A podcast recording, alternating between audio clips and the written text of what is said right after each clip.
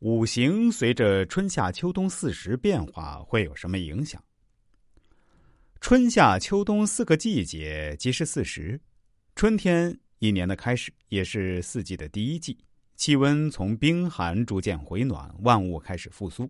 夏季气候炎热，万物开始生长。秋天炎热渐散，进入果实成熟季节。而冬天天寒地冻，万物开始躲藏休眠，积蓄能量以供第二年生长的力量。每个气候特征对万物产生不同的影响，万物的五行能量也随之产生了强弱的变化。只有对五行在四时的强弱变化趋势有深入的了解，才能随时间的变换调理风水和命理。在风水中，用旺、相、休、囚、死。来表示五行的状态。所谓旺，就是旺盛的意思，这一季中最旺盛的力量。所谓相，是辅助的意思，有处在旺的属性里。打个比方说，就如总经理是公司最大的官儿那么他就属于旺；而辅助经理工作的特助或秘书等等，就是这里所说的相。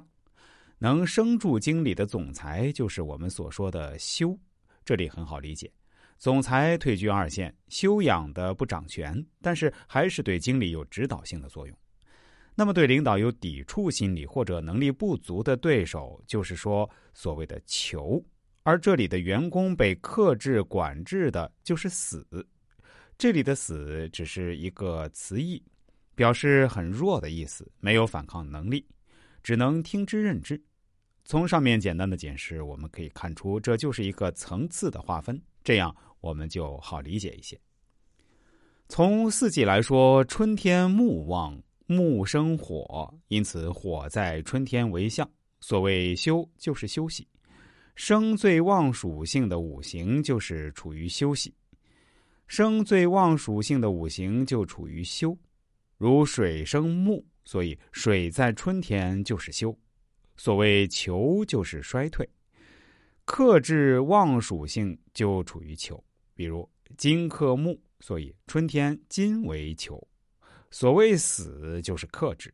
最旺属性所克制的对象就处于死。木克土，所以春天土为死。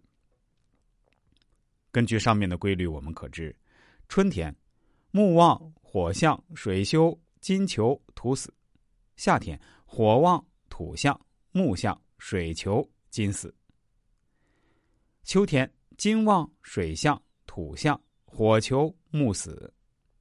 冬天水旺木相金相土囚火死。一般在我们经常预测命理的时候，很多人应该知道，我们要分析命理的时候，首先看的就是一个命理是否旺衰平衡。那么这里的四时就是衡量命主旺衰的主要原因之一。